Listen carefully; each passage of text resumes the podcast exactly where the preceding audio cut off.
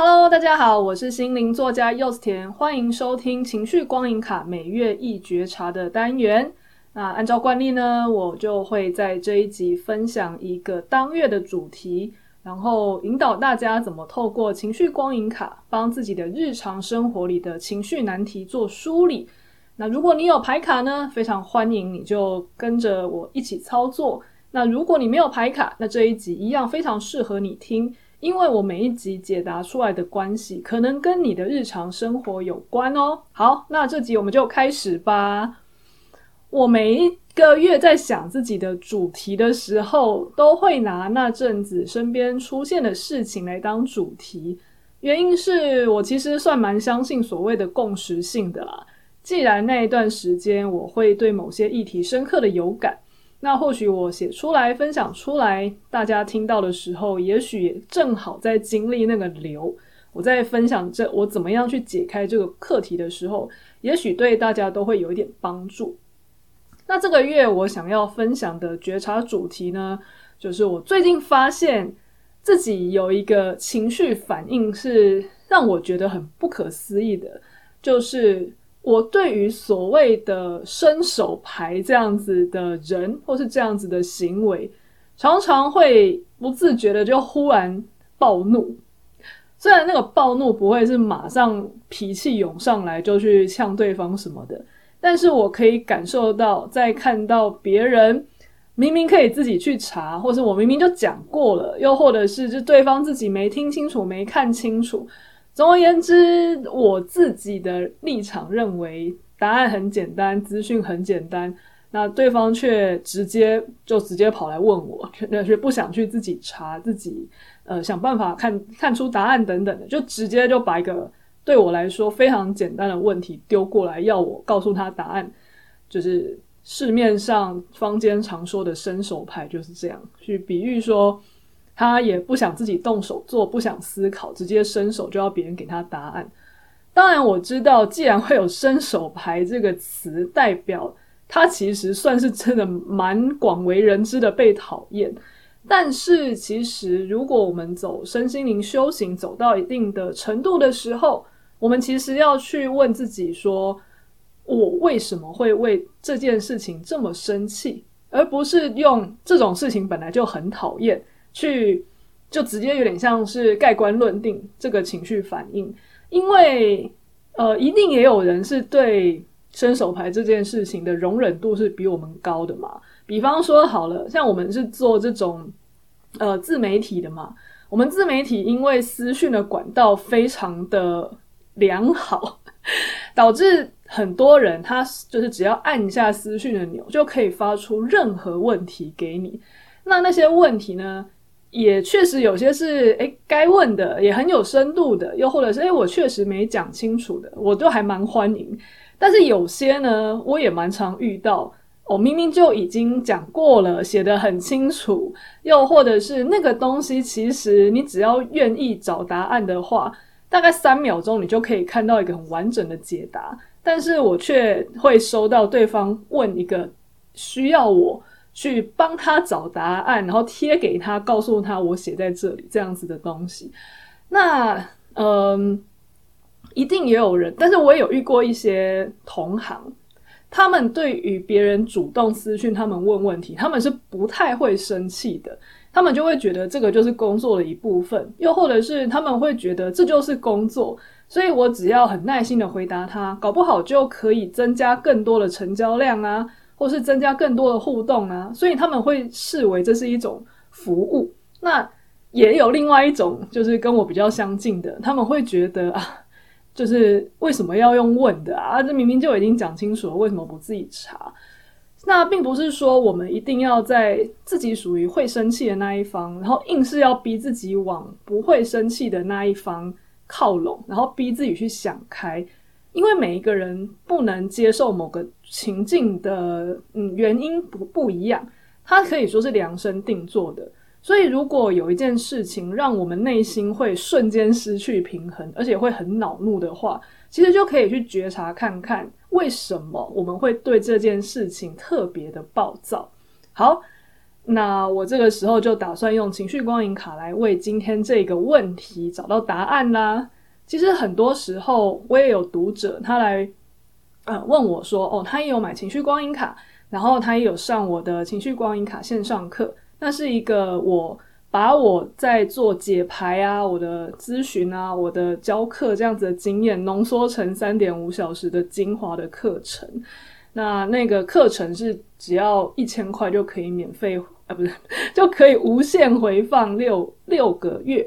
那对于很多真心有想要从牌卡上看出盲点，就是真的对解牌的深度很有兴趣，他们就很乐意去上这门课去磨练自己的技巧。因为你毕竟都已经花钱买一副牌了，那如果你却呃，不知道怎么使用，或是你明明牌搞不好，其实以会用牌的人来说，牌早就告诉你很清楚的答案，可是我们却宁可继续在答案里面受苦。我也没有能力去看那个牌到底告诉我什么，这不是很可惜吗？所以其实我自己是觉得，就是上那门门课是一个很棒的自我投资吧。好，这是题外话，就是很多上过那门线上课的同学，他们都来问我说：“啊，我最近呃。”问了一个问题，我抽到什么牌？我觉得蛮准的。哎，可是我不知道这个问题，嗯，之后要怎么解决。然后我也就跟他说，不知道怎么解决，你也可以抽牌啊。对，所以大部分的人对牌太客气了，我就觉得我们常常会看到牌告诉我们说，哦，那你建议往什么什么方向走，然后就哦这样哦，哎，可是不知道怎么做，嗯嗯，就牌卡告诉你。要这个方向，那解铃还须系铃人嘛，你就问牌卡说，可不可以给我对于后续行为一个建议等等的。所以牌卡它是非常千变万化的，只有会不会问的人。那今天这一个课题也是，如果你跟我一样，你发现你在遇到某一个伸手牌的情况，你会不自觉的忽然非常的恼怒，但是你。不知道为什么，你也不想要像以前一样告诉自己说，我就只是讨厌这样子的人，没有为什么。你想知道答案，那你也可可以跟我一样，去拿起你的牌开始抽询问。那也许啦，你刚好就不是一个会对伸手牌的行为很愤怒的人，你也可以换成其他的问题。所以，我们今天要拿牌卡练习的问题，我的话就会把它定为。我想要知道为什么我会对伸手牌的人这么愤怒。好，我们就洗牌。那你也可以把题目换成说：我想知道为什么我对怎样怎样怎样的人会不自觉的非常愤怒等等的。好，那我们就开始抽吧。好，一样是洗牌，然后我们就凭直觉抽一张，然后翻出来看答案。好，我来。给大家看一下，如果你是收看 YouTube 影片的话，你可以看到影像，我就秀出来。那如果你是透过 Podcast 的这种只有音频的，我就我会描述一下画面。我抽到的牌是衡量犹疑，这张牌上是一个人，他在呃等重的天平，就是已经平衡的天平前面，然后拎着一颗砝码。他在想说：“那我现在到底要把这颗砝码放在左边还是右边？”以正向的表达来说，就是一种“诶，两边好像差不多，都还不错，我不确定要放哪边耶。”所以他在进入一个仔细衡量的阶段。那犹疑呢？如果是用负向去解这种情绪的话，就会是呃，他三心二意，觉得这样也好，那样也好，可是不知道怎样最好，很怕做错决定。所以他在那个天平前面犹疑不定，不知道怎么下主意。好，那大家还记得我们刚刚抽牌的问题是问什么吗？我们是问为什么我会对伸手牌的人这么生气？好，不用说各位同学了，很多人呃在抽牌的时候，常常都会说他第一时间看不懂牌意。那我在盯了这个牌，大概过了三十秒之后。我也呈现一个怎么办？这不是我自己设计的牌吗？为什么我好像不太懂他想要告诉我什么？大致上我有抓到几个点啊，这边也可以跟大家分享一下。如果你看到牌没有办法很确定他想要告诉你什么的时候呢，你用一个直觉去看这个牌，你问自己：这个牌上有哪一个角色是你吗？有可能是一个人，有可能是一个动物，或者旁边的树什么的。你觉得你可能是里面的谁的角色？那我刚刚有说这一张牌上有一双眼睛拿着砝码正在盯着天平嘛？我直觉我就是那个拿着砝码在旁边呃犹豫不决，不知道要放哪边的人。好，那第一时间你光是有这样子的感觉就够了。那如果你还是没有办法很确定，诶，那我我觉得我好像是那个犹豫不决的人。OK，那可是这样子跟呃刚刚问说为什么我对伸手牌的人这么愤怒，我好像没有办法直接的联想。诶，好。如果你确定你现在不是很能理解这个东西想要告诉你什么，我今天要分享给大家另外一个方法，就是你还是可以拿起剩下的那叠牌，然后你洗牌问说：“我不是很确定原本这张牌想要告诉我什么，那你可以给我一张延伸解读吗？”好，我今天就示范这个方式给大家看。其实就算你对原本的牌有大概八成的的。呃，怎么讲呢？心里有一个答案。你如果还是想要有一个确定方向的话，你这样抽也是没有问题的。它就像是一个辅助嘛，就很像是呃翻字典查名词解释一样。那个字你看得懂，可是你还是想要看一些更精细的解释，没有问题。你就问牌、洗牌、抽牌说，我想要知道，呃，这张牌我有点不是很懂，能不能给我一些延伸的解读？好，那你就抽一张。好。我这一张延伸解读的牌叫做转机危机，在影片上秀给大家看。那没有办法看影片的人呢，我描述一下这张牌。它是一个小男生，他趴在很舒服的云朵上，可是那个云朵是由一个绳子在暗暗的串起来，而且旁边还有一个剪刀，好像随时都会把绳子剪断。那剪断的话，这个小男孩不就掉下来了吗？诶，掉下来的话怎么办？诶，下面有两个在接他的小天使跟小恶魔。好，大家都会觉得，诶，小恶魔感觉很可怕嘛，是坏事。诶，可是这个恶魔抱着摇篮哦，他是接得住他的哦。那旁边那个小天使呢？小天使拿着三叉戟，所以搞不好你觉得是天使般的好事，但最后可能反而会害到你。那这张牌的设计其实是我当时埋了很多巧思在里面。这张牌的本质就是无常，就是变化无常。你永远不知道你什么时候在一个很安稳的世界里面，忽然这个绳子就断了。但是摔下去是坏事吗？也有东西可以接住你啊。可是接住你的一定是好事吗？搞不好你一开始遇到的是一些坏事，可是那个坏事有可能会引领你往一些更远、更好的方向前进哦。所以你不要害怕，不要怕遇到坏事。那你如果是一开始好像有人帮你，但那个人帮你到最后是真的帮吗？还是有可能会让你呃逃避了某些问题，你没有办法真的去面对，最后反而长远之下害到你呢？你不知道。所以这张牌它的正面含义就是转机，那负面含义就是危机。这这个看你怎么看。你如果觉得你不想失去安稳，那就是危机。那你如果你觉得诶，这些改变可以让我打破。对无常的幻象，那我透过这一些改变，然后去做一些更长远的转变。我不要怕眼前这些困难，那这样就会是你抓住它的转机。好，那这张牌是辅助刚刚这张衡量犹疑的辅助。我在抽到这张牌的时候，我就忽然有一种，哦，我好像大概可以理解他想要说什么了。其实大家在解牌的时候啊，有时候不要太拘泥于它原始的牌意，甚至你不要管那个字。如果你觉得那个字对你来说没有太大意义，你就直接当它是旁边的装饰品，没关系。我在看到牌的时候啊，第一张牌是一个人犹豫犹疑不决，所以它虽然是静态的，可是它的静态是有点被迫，它是基于我不知道怎么决定。我选左边好像很害怕不好的下场，选右边又怕右边是选错的。那跟转机和危机不是也有一点点异曲同工之妙吗？这两张牌其实都是一个看起来是静止的，可是静止的背后都是带着一些呃担心啊、恐惧啊、不想要改变现况的呃一些一些意向。好。大家抓到关键字了吗？这两张牌都指向不想改变。好，有没有意识到不想改变这个东西跟刚刚的伸手牌有什么样的关联呢？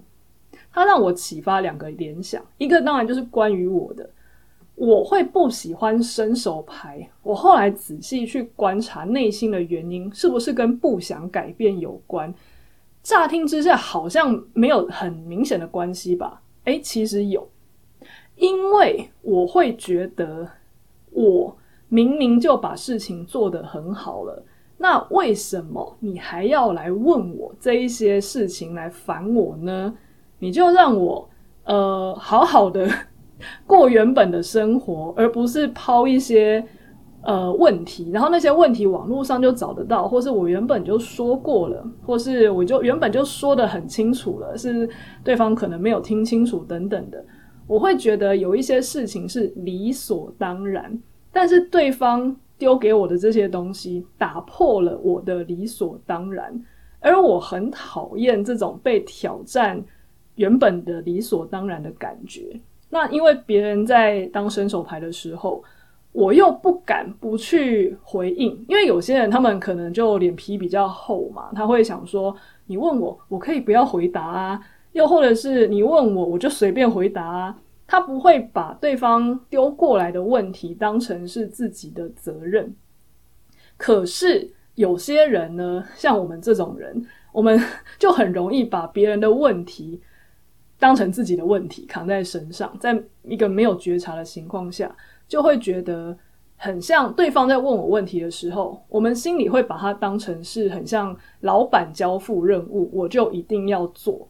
所以回想起来，还真的常常遇到一些情况是，别人可能随口就丢给我一句问题，然后我当下其实搞不好在忙，但我不小心看到，我可能就放下手手边更急的东西，然后充满愤怒的想说。这个东西不是很简单吗？网络上就查得到啦，或是这个东西不是我原本就已经写过了吗？然后我在一个很混乱的情况下要去应付它，应付它完之后，我才来做我自己的事。结果呢，对方根本就不急，因为他会随手就来问你，代表其实他也没有真的急着要知道答案。所以有时候我甚至遇到对方三天后才来说：“哦，好，谢谢。”就我那时候花三十秒，就是立刻停下手边的工作，然后可能花了三分钟帮他把资讯弄好，然后跟他说在这边有。结果对方可能三天以后才来跟你轻描淡写的说哦谢谢，有些甚至不会说谢谢哦，甚至就已读不回，这个这个比例还蛮高的。那对我而言，我当然可以站在很主观的视角，就说啊，怎么那么没有礼貌啊？就又当伸手牌，然后也不会说谢谢。很多的布洛克，相信大家也都看过，他们有去有很不爽的去针对这样子的人发出过抱怨。但是其实这件事情有一点点是一个巴掌拍不响。如果今天我像我这样的人，我自己心肠硬一点，我就觉得没关系啊，我现在就是很忙，我没有想要马上回你，而且。那个东西，如果你自己找得到，你却一定要问我，显然你也不是真的很重视嘛。你搞不好我也给他拖个三天才回，对方搞不好自己就去找答案了。又或者是我心里也不会有这么多的愤愤不平，觉得我都已经呃放下手边的工作来回你了，那你却就是给我这种冷淡的回应，就比较不会有这样的事情发生。所以追根究底，还是带还是基于说。在我这样子的人心里，我会觉得我没有办法去面对别人丢问题给我的压力。我把别人丢问题给我视为一个打破我平静安宁日常的一种呃破坏。讲破坏可能有点严重啦，对，但是就很像是这张危机转机在说的。喂，我明明就觉得我事情顺顺的，好好的，但是为什么要一直被打断呢？而且问的问题还是这些，其实呃很没有意义的，明明就已经找得到的问题。哦，那这样子看回来的话，我就很能明白第一张的衡量和犹疑在讲什么了。衡量和犹疑这张牌，它是一个人好像选左也不对，选右也不对嘛。那其实非常符合我那时候面对伸手牌的时时候，这种好像。很不想答，可是又不能不答，答了自己会生气，不答自己又焦虑，那种举棋不定，不知道该怎么办。那当我自己把这样子的压力扛在自己身上的情况下，我当然会生气呀。那但是我生气，我却没有第一时间去想说，我把这个问题扛在自己身上，我才会这么生气，而是把这样子的情绪丢在对方身上，觉得你不要问这些问题，我就没有情绪了。外界看起来可能对方没问这些问题，就真的没有，我可能就真的不会被激怒，没有错。可是如果是走是走上身心灵修行的人，其实还是要觉察外面的人怎么对我们是一回事，我们有没有把那个压力扛在自己身上是另外一回事。那我们是要把自己的内在这一块处理好，心情才不会有这么大的受人家影响的这样子的问题。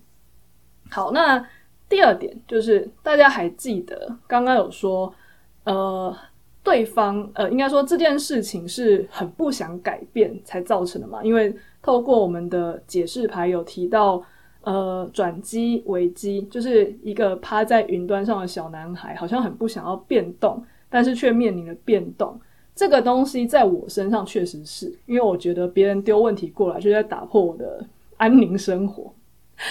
但是我们仔细想想看哦，那个伸手牌的人，不是同样也是不喜欢改变的人吗？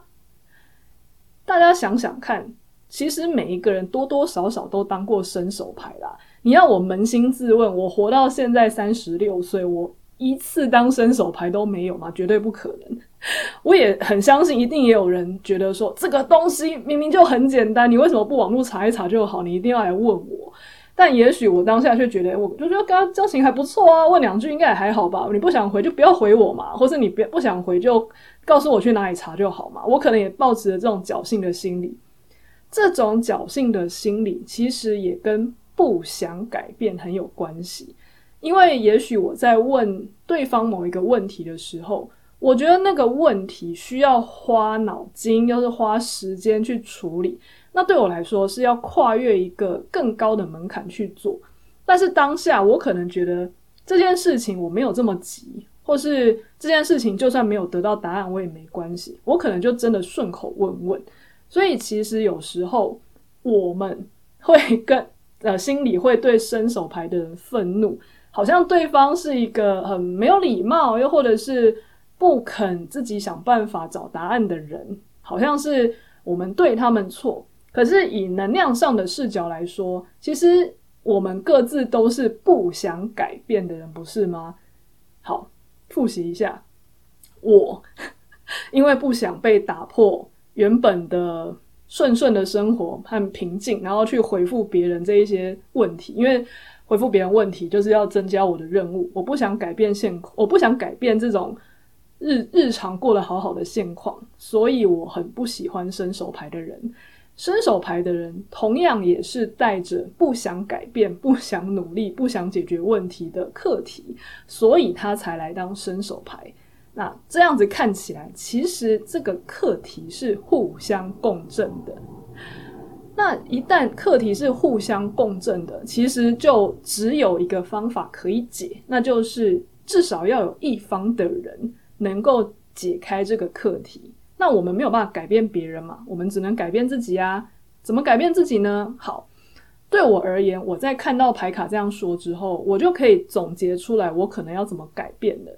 其实，在解牌的过程中，我们常常就会已经知道答案。如果你觉得你不确定要怎么做，那也可能是其实我们刚刚梳理的不够彻底。那又或者是你可能知道道理，但是你还是想要知道有没有什么建议，那你还是可以抽一张牌去跟他说。那具体而言有没有什么建议的行动，现在是可以练习的。那不过因为我刚刚觉得我的解牌已经很完整了，所以我自己就会归纳一个行动练习，就是那以后呢，我遇到伸手牌的人。我会怎么样去处理？我就要去练习说，对方把回答问题的任务丢在我身上，我不要一下就急着觉得你干嘛又丢工作给我，打破我原本的生活平静呢？然后而急着去把对方丢来这包东西处理好丢掉。我其实可以练习，就让那个问题待在那边，然后不要处理，或是等我有空，或是等我心情好的时候再处理。那我心里要练习，不要为了这种事情感到焦虑，或是有罪恶感。一旦我不把这些呃要求的压力扛在身上的时候，对方自然没有办法在心理上影响到我平常的轨道，我平常的宁静。那不管对方问的问题是感觉多频繁，又或者是对方的问题有多么的呃明知故问，又或者是这些东西明明自己查三秒钟都查得到，硬是要我去帮他找找答案的等等的。我因为心里已经不先把这些压力背在身上，而是在自己有空、有余裕、有心情的时候再处理。那其实我是不会受影响的，我也不会想要去骂对方说你这个伸手牌你怎么这样子。好，那一旦你有这样子的觉察的时候，下次像我遇到伸手牌，我就会先提醒自己，第一时间我会告诉自己说，如果我不想回，那就先不要回。那如果我自己又手贱去回了，那我要告诉自己，这不是对方的错，对方可能真的很懒也没错，但是我自己要被拖下去卷下去，那代表我也有课题没做完，所以我要面对的是自己的这一块课题。好，那当我能够不断的去提醒自己，不要把别人的要求一下就扛在身上，不要把别人的责任当成自己的责任。多练习几次之后，我对于这样子伸手牌的行为，也许就不会像以前一样，马上就觉得很有压力，然后马上就觉得生气，那事情就会有改变。好，这个就是我针对今天我们的问题，为什么我会对伸手牌的人这么愤怒？透过解牌而得到的答案。那也许呢，你对于伸手牌的人还好，可是你对于其他的事情，是也会秒愤怒的，你也可以透过牌卡给你一些解答。那今天这样子的示范，希望也有帮到你。好，不过我到 最后还是要分享一下啦。其实绝大部分的时候，我收到的问题其实都还蛮有深度的，而那些很有深度的问题，真的能够给我很大的力量。所以我也绝对不是要大家就是有问题不敢找我，这点这点就是请大家放心。那 我其实相信，会担心自己是伸手牌的人，就绝对不会是伸手牌。所以通常我也分享给大家一下，我也遇过很多部落客，比方说啦，旅游部落客，他们最常被人家顺口伸手牌问说：“呃，我要去法国，那要花要多少钱？然后机票多少？”，这种东西就是到底为什么一个素未谋面的部落客要告诉你？呃，要几天，然后花多少钱啊？这个东西不是应该要上网做功课吗？那但是如果今天是有人他来跟我说，哎，不好意思，那我今天很想知道什么什么什么问题，那我已经看过了什么什么东西，可是我还是有一个疑惑，那是不是可以就是请你告诉我答案，或是告诉我答案在哪里，我去看？诶，其实我觉得绝大部分的人啊，我们在收到这样的讯息的时候，其实是会很开心的，因为代表这个问问题的人，他是有去努力过，想要自己找到答案，只是有可能，但人难免会粗心嘛，又或者是他可能呃，哪或者有可能真的是我们自己的错，哪边没写清楚。那在我们去，我们其实当事人是最知道东西在哪里的人，那我们跟他讲一下。甚甚至也可以提醒我们说，也许我们写的太复杂，或是东西不好找。那这样我们事后也可以去改善一下自己的一些贴文的呃编排，让东西好找一点。所以其实皆大欢喜的方法，不管今天我们是想要当伸手牌，还是怕当伸手牌，多这一层前置作业的小小的努力，让对方知道。哦，我已经查过什么了，但是还是不知道什么部分。那可不可以请你分享？可以去哪里看到答案？然后再很客气的跟对方说谢谢。其实不管是谁听到，都是我觉得绝大部分的时候都会很乐意帮忙的，因为你透过了这一些前置作业，你在问问题，你就让对方知道你是真的有把对方当一个跟你对等的人看，而不是一个。Google 或是 ChatGPT 抛答案给他，然后拿拿了答案就跑。那搞不好，就我自己个人的经验，有些人他们是这么 有礼貌的问问题的时候，就算有些东西原本是我不会给一般人的资讯，我其实会因为对方很有心而私下给他哦。